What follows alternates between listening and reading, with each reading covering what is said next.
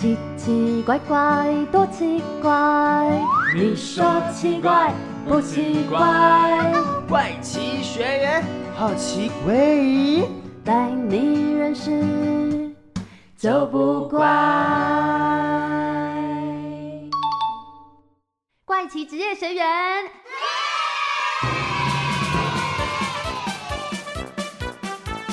欢迎来到怪奇职业学员，我是班导师邵平。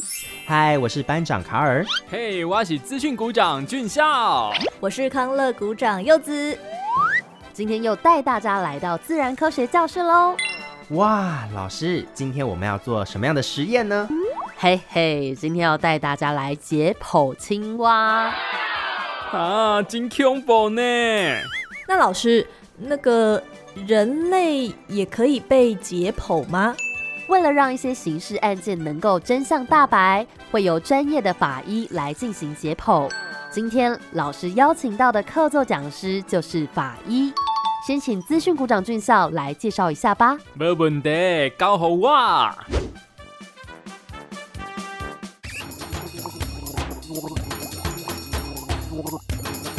怪奇小百科。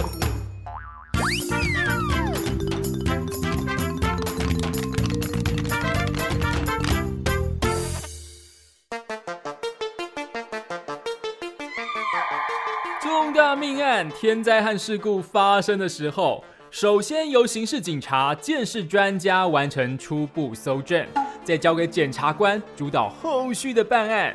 除了继续找寻任何可能的线索之外，这类西尊后还多了一位新的伙伴，就是让死者说话的法医。如果事件刚发生，法医可以就遗体的伤势以及解剖来判断死亡方式是自杀、他杀、意外还是自然死亡。但是呢，如果发生了一大段时间，只剩下骨架残肢，又或者大体被凶手残忍的破坏，这类细尊后，伊马不勒惊，法医将会运用过去丰富的经验以及各种科学知识原理来还原事发经过。让谎言无所遁形，所以法医正扮演着破案的关键角色。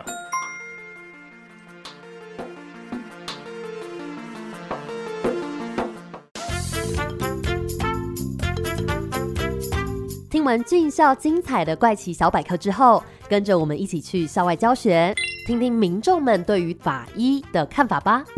大家准备好了吗？怪奇校外教学。Let's go！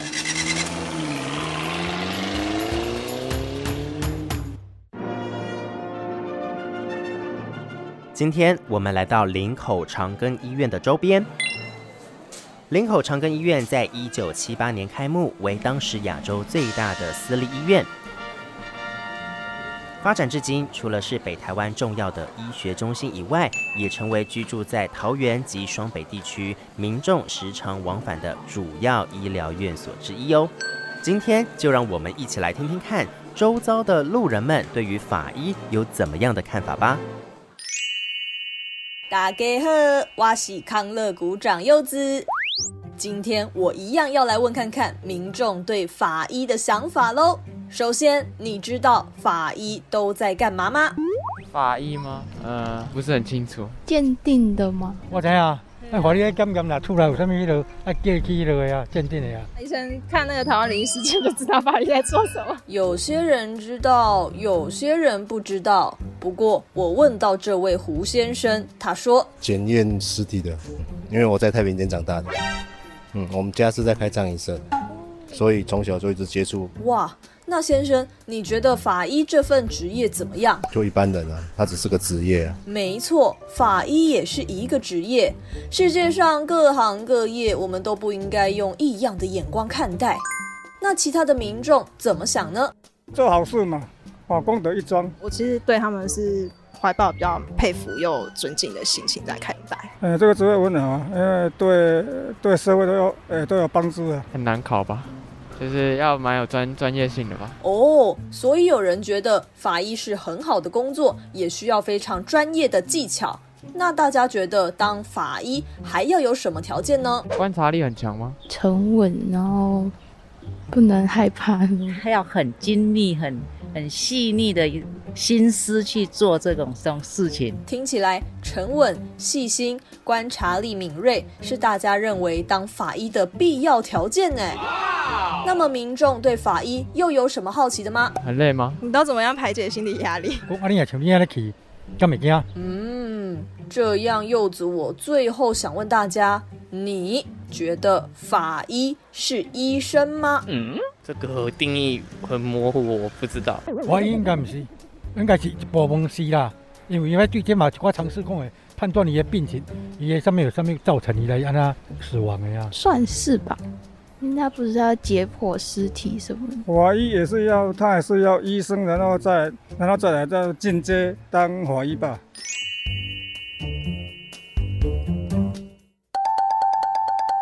好的，今天的怪奇校外教学就要结束啦。听完大家的想法，我对法医的工作真的是越来越好奇了耶！现在就赶快跟我一起回学校，认识今天上课的老师吧。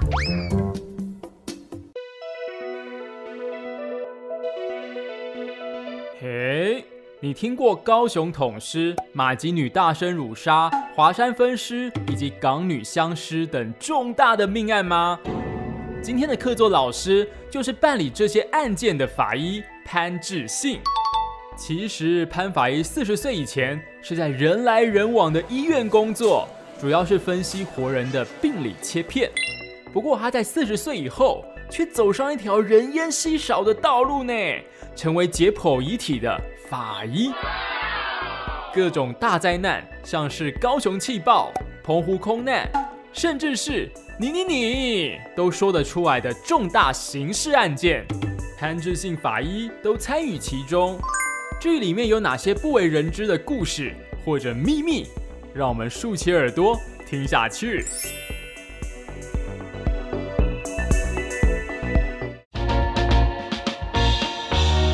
怪奇职业学员上课喽！今天邀请到的客座讲师是潘志信法医，潘法医你好。哎，大家好。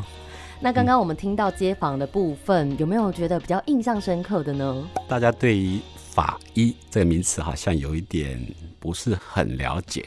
嗯，因为我们大部分其实都是在新闻媒体上面大概知道法医是在做解剖的工作，但是像刚刚有问到说，哎，法医到底是不是医生这一块，大家就是有点众说纷纭。法医解剖他的工作内容主要是鉴定死因，我们英文叫 cause of death，简称 COD。还有一个东西叫 MOD。Manner of death 就死亡方式。这个死亡方式呢，除了死因以外，还要再配合周边的调查。那法医师也要去负责，先把鉴定报告书里面内容死因或者死亡方式这两件事情要做一个诊断跟归类。像刚刚有讲到说，法医的主要工作，他是要判定说死因，然后还有死亡方式，整个过程都是由一位法医师来动作吗？还是说有团队的分工呢？他其实没办法一个人独立完成。譬如说我去解剖了，过程当中还有一个动作就是采样，包括毒药物的检体，比如说血液啊、胆汁啊、胃内容物啊、尿液啊、眼球液啊这些东西。这个要去做毒物化学检查。哦。另外，无名氏身份不确认的遗体，这个检体要去做 DNA 的比对或鉴定。所以，其实法医解剖只是把遗体切开，把该采的检体采取，然后去送液，还有检视内部、外部的一些伤势疾病，还要再采组织病理切片的检体。啊，所以必须要再进一步去做。显微镜层级的组织病理的确认，像我们法医研究所就有三个部门：法医病理组、毒物化学组，另外一个组就是血清证物组，就是检验 DNA 方面的。所以，一个完整的解剖其实都是由这三个部门大家共同协力完成的。那在这个解剖的过程当中，有可能会遭受到感染的风险吗？因为我是从住院医师开始，然后当过蜀立新竹医院的病理科主任，也当过蜀立台南医院的病理科主任，也当过疾管署病理实验室的负责人，所以全台湾大部分的现在的解剖室，大部分都是我去设计的。刚刚提到的那个问题，其实就是一个生物安全的问题。在解剖室里面工作的人会不会受到感染？这个就是我们所谓的初级屏障。怎么样保护好操作的人？你要保护好自己，你必须要穿好 PPE 个人的防护配备啊，面罩、口罩、手套、防护衣、鞋套、袖套这些东西。除了你自己保护好你自己这个初级屏障以外，还有一个叫次级屏障，保护解剖室外面的人。嗯，那什么东西会出去？遗体会出去啊？对，还有呢，废水会不会出去？废气会不会出去？解剖完的垃圾会不会出去？假设他是个结核病的死者，那你解剖完了，你那些被污染的废弃物，你是不是应该比照感染性医疗废弃物来处理？这是台湾应该要在努力的地方了。那执行的工作当中，有没有什么样必备的工具是比较常在使用呢？我觉得应该比较重要的是脑袋里面的知识。我在美国受训的时候，他们就是这桌上摆了四个东西：解剖刀、大刀。剪刀，还有一个镊子，当然还要一个电锯，锯开骨头的，大概就是这五个东西。可以帮我们分享一次你比较满意的案例吗？没有所谓我觉得最满意的案子啦，每一个案子都是你努力在努力，但是不一定会有一个非常好的结果。比如说日月民工，那个是我们法医研究所。比较开始系统性的以分子病理的检验方式来做诊断的一个例子。日月民工那个 case 的话，怎么去证实说他怎么死的？那普通的病理医师，如果你没有受过法医病理训练的话，你可能会误认为说啊，这个肾脏没什么事啊，那你可能会采用不同的死亡原因。可是，如果你是比较有经验的一个法医师的话，你会去注意看看肾脏有没有什么沉积物，因为它是遭殴打，会不会产生所谓的肌肉破坏以后产生的肌球蛋白留在血液里面，最后流到肾脏，然后再由肾脏排出去变成尿液。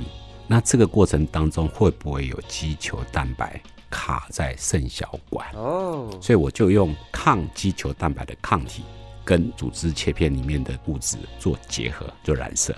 如果它结合的上去，我们再加一个成色剂，那就可以确认它沉淀在肾脏的这个物质叫做肌球蛋白。你知道这个肌球蛋白唯一来源就是横纹肌啊，所以它就是横纹肌溶解症最最重要的鉴定的一个证据。另外有一个 case 是。以前在 H1N1 疫苗的时候，当时都有一些争议啊，比如说，哎，他是不是死于疫苗施打？你要去证实跟疫苗有没有关系，这个是非常非常专业的问题。那我们的经验就说啊，某些 case 我们就可以看到，比如说他骨髓里面有嗜血现象，就自己的吞噬细胞去吞噬自己的红血球，为什么他会有这个吞噬的动作？那我们心里面其实怀疑，这个血球上面有附着一些抗原或是病原体。那这些病原体在骨髓里面的时候，因为自己的吞噬细胞不认得它，就把它当成外来的病菌或是外来的细胞，所以它就把它吞掉了。这个动作就会引起所谓的嗜血现象。那后面会引发细胞激素风暴。这个只是鉴定的一环而已。你说是不是死于这个？你必须要从外内，然后所有的脏器都检查过了。这死亡其实整体来讲，大部分有三大类了。第一个外伤，对吧？疾病会让人家死掉，对吧？毒药物会让人家死掉。所以为什么常规的一个解剖，你必须要具备这三个区块的检测？你把这些资料都综合起来研判，再加上我后面的分子病理检查。我可以确认，它叫做微小病毒 B 十九引发的嗜血现象及其后面的并发症。所以这个就是你要鉴定是不是跟疫苗相关的一个鉴定上的技术。那时候好像爆发 H1N1 的时候，首名死者是由潘法医所执刀的。当时是啊，大家得到的讯息就是西班牙的大流感，一九一八年呢，流感大流行。它就是 H1N1 病毒引发的。所以当时国内的专家还有防疫单位，他们就是会很担心在台湾爆发这个流行嘛。当时我就被疾管局通知说，哎，到台东去执行台湾的第一例的 H1N1 解剖。大家也不知道它的传染力是怎么样一个情况啊，所以我们是穿戴当时可以拿到最高的生物安全防护配备，也就是 PAPR，叫做正压呼吸器，头部要戴一个罩子，然后接一个呼吸管，连到一个电池，电池里面有 HEPA 高效率的滤网，所以我们吸的空气是经过滤网打到头部里面的这样方式去执行这个解剖。这个解剖的方式，其实也是未来我们在解剖很多传染病相关的一些案子，必须要有的一个比较高规格的生物安全防护配备。哦，原来法医解剖工作必须要有法医病理组、毒物化学组、血清化学组一起合作，才能找出遗体的真正死因啊！而且啊，解剖的时候还必须穿着防护衣、戴手套、鞋套等等，不只是保护法医本身哦，也是保护解剖室外面的人。诶，但是我很好奇，诶，对潘法医而言呢，解剖过程当中最困难的是虾会。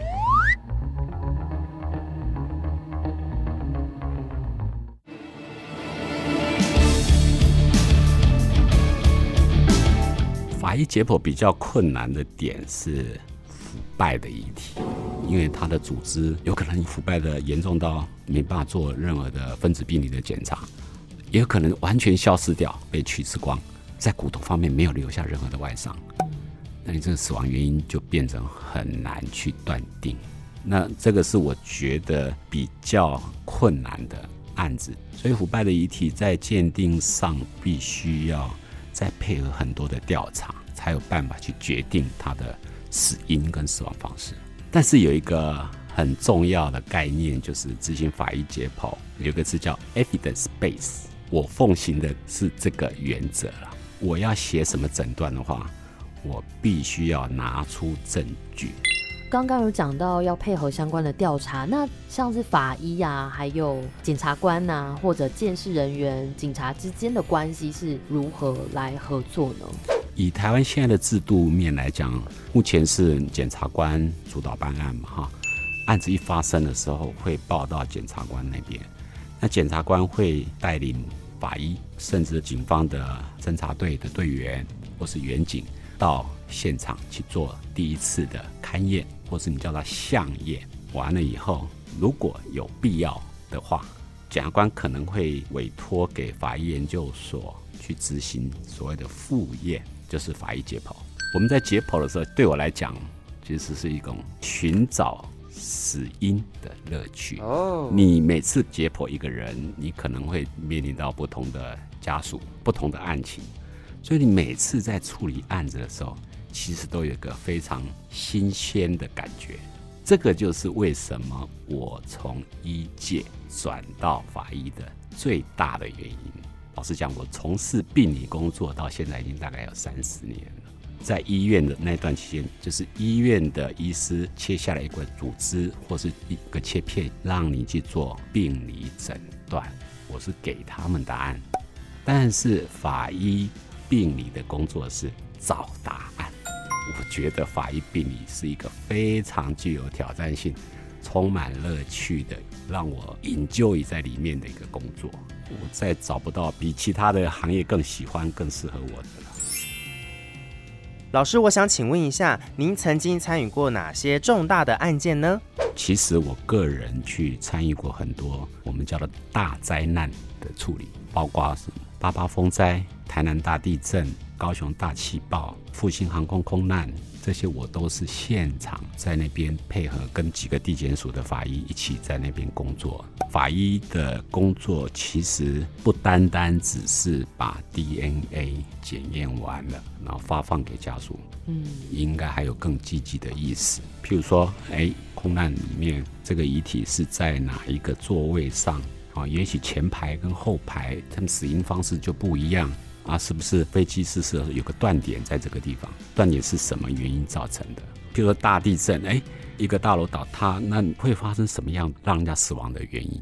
比如说压砸伤、溺水，哦，地震会有溺水的状况。上面的水塔哦，垮下来有啊，但大地震里面就有。那这个死因是不是应该要做一个归纳分析，以备变成以后一个教案或是经验的传承？所以这个就是解剖的另外一层积极面的意思啊。想请问一下潘法医，关于国外的法医师系统是如何运作的呢？基本上美国它有两个制度了哈，就一个叫 M.E. System，就是法医师系统；另外一个叫 Coroner System，验尸官系统。讲简单一点，就是最后签发死亡证明书的那个人，如果是法医师的话，就叫做法医师系统；如果签发死亡证明书最后的那个人是验尸官，就叫验尸官系统。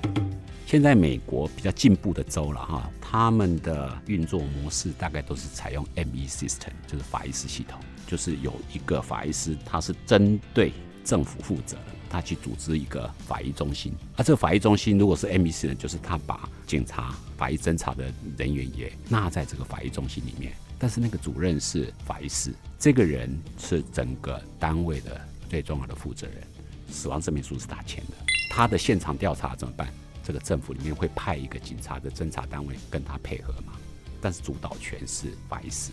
那 coroner system 不一样，就是验尸官系统是他负责收集法医、病理专科医师的解剖报告，这个报告只写死亡原因，不写死亡方式。啊，另外一块警察先生那边的鉴识科学的报告，两个把它汇集，一个就是遗体，一个现场这个资料汇集以后，他去写死亡证明书。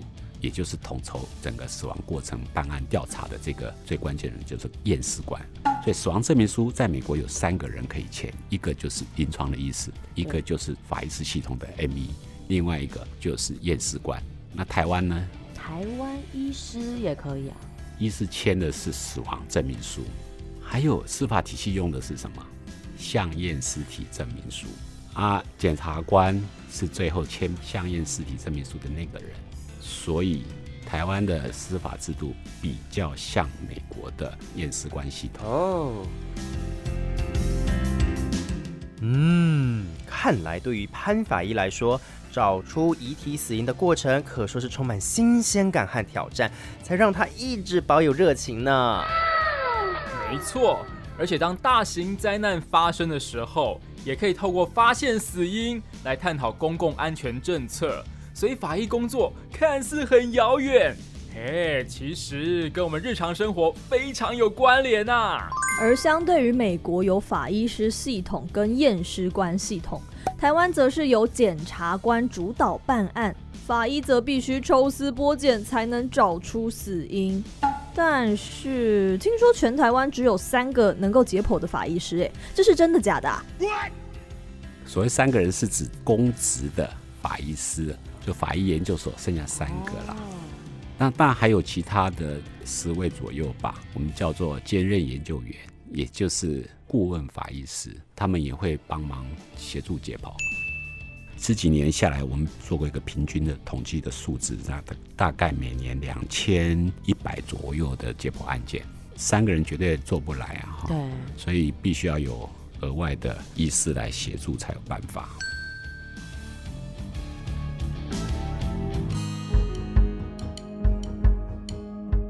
如果简单来说，就是对法医这个工作有兴趣的新兴学子的话，他们通常会需要经过什么样的流程呢？基本上可以把它分成两类啦，一个叫做法科学，一个叫法医学。人的这一块就叫做法医学，非人的，比如说唯物鉴定啊、弹道比对啊这些东西，跟人比较不相关的，归在。法科学，也就是见识科学。如果是一般的学生想要做法医的工作，对，你看他想要做的是法科学还是法医学？那法医学又有好几种啊，你是对毒物有兴趣呢，还是对 DNA 的检验有兴趣呢，还是对法医解剖有兴趣？啊，所以如果你真的是对法医解剖有兴趣，我个人建议是：第一个，你必须要去取得医师的证书，第二个，因为解剖的时候，你必须要检查遗体的外部、内部，甚至是显微镜的观察啊，那个叫做组织病理学。所以你必须有的就是解剖病理专科医师证书。这个台湾现在有台湾病理学会啊，那他在主持这个考试嘛，哈，就是你必须要去完成在符合资格的训练医院里面接受住院医师的训练四年，再去考解剖病理专科医师证书。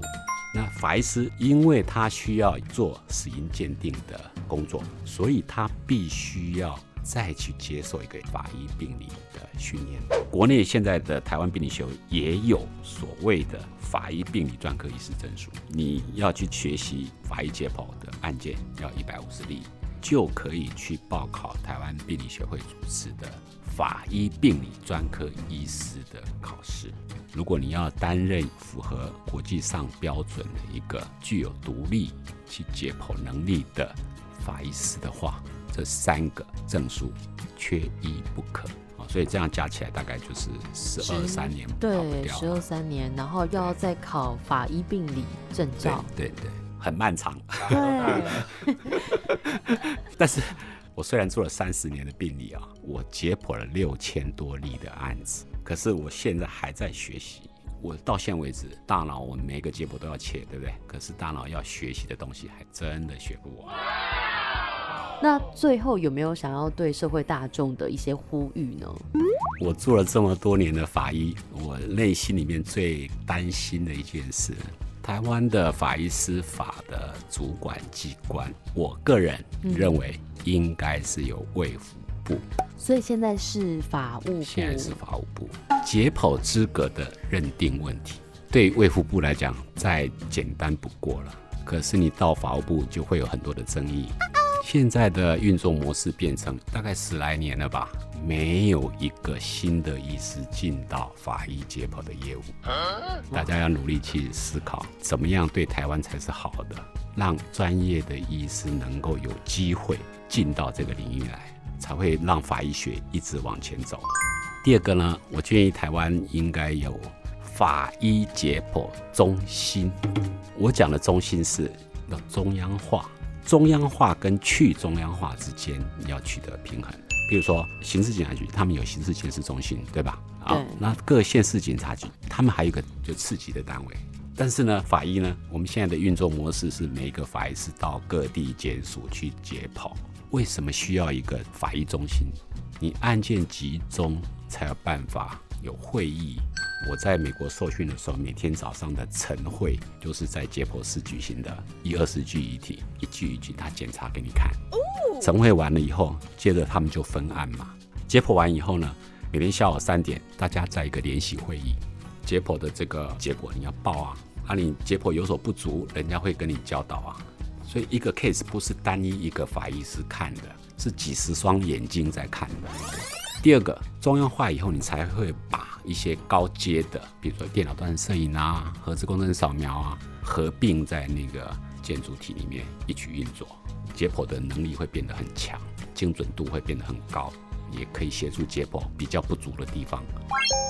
其实这些东西我们没有在跟潘法医聊天，其实都不会知道现在可能这个产业有这样的问题，那可以让民众们或者一些长官们来重视。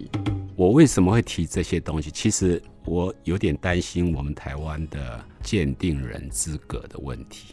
譬如说，我最近有去参加国民法官的模拟法庭，现在就是会有三个是职业的法官，六个是国民法官。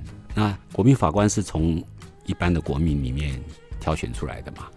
我个人的经验是这样：其实所有的法官能够听得懂我。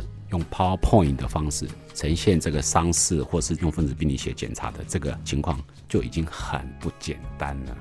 但是他们绝对没有能力去分辨我讲的内容是对还是错。哦，因为内容太专业了，其实就是在理解的过程根本就没有时间去判别。对，所以最重要的就是鉴定人资格的认定。那个把关才是你整个法庭运作最关键的事情。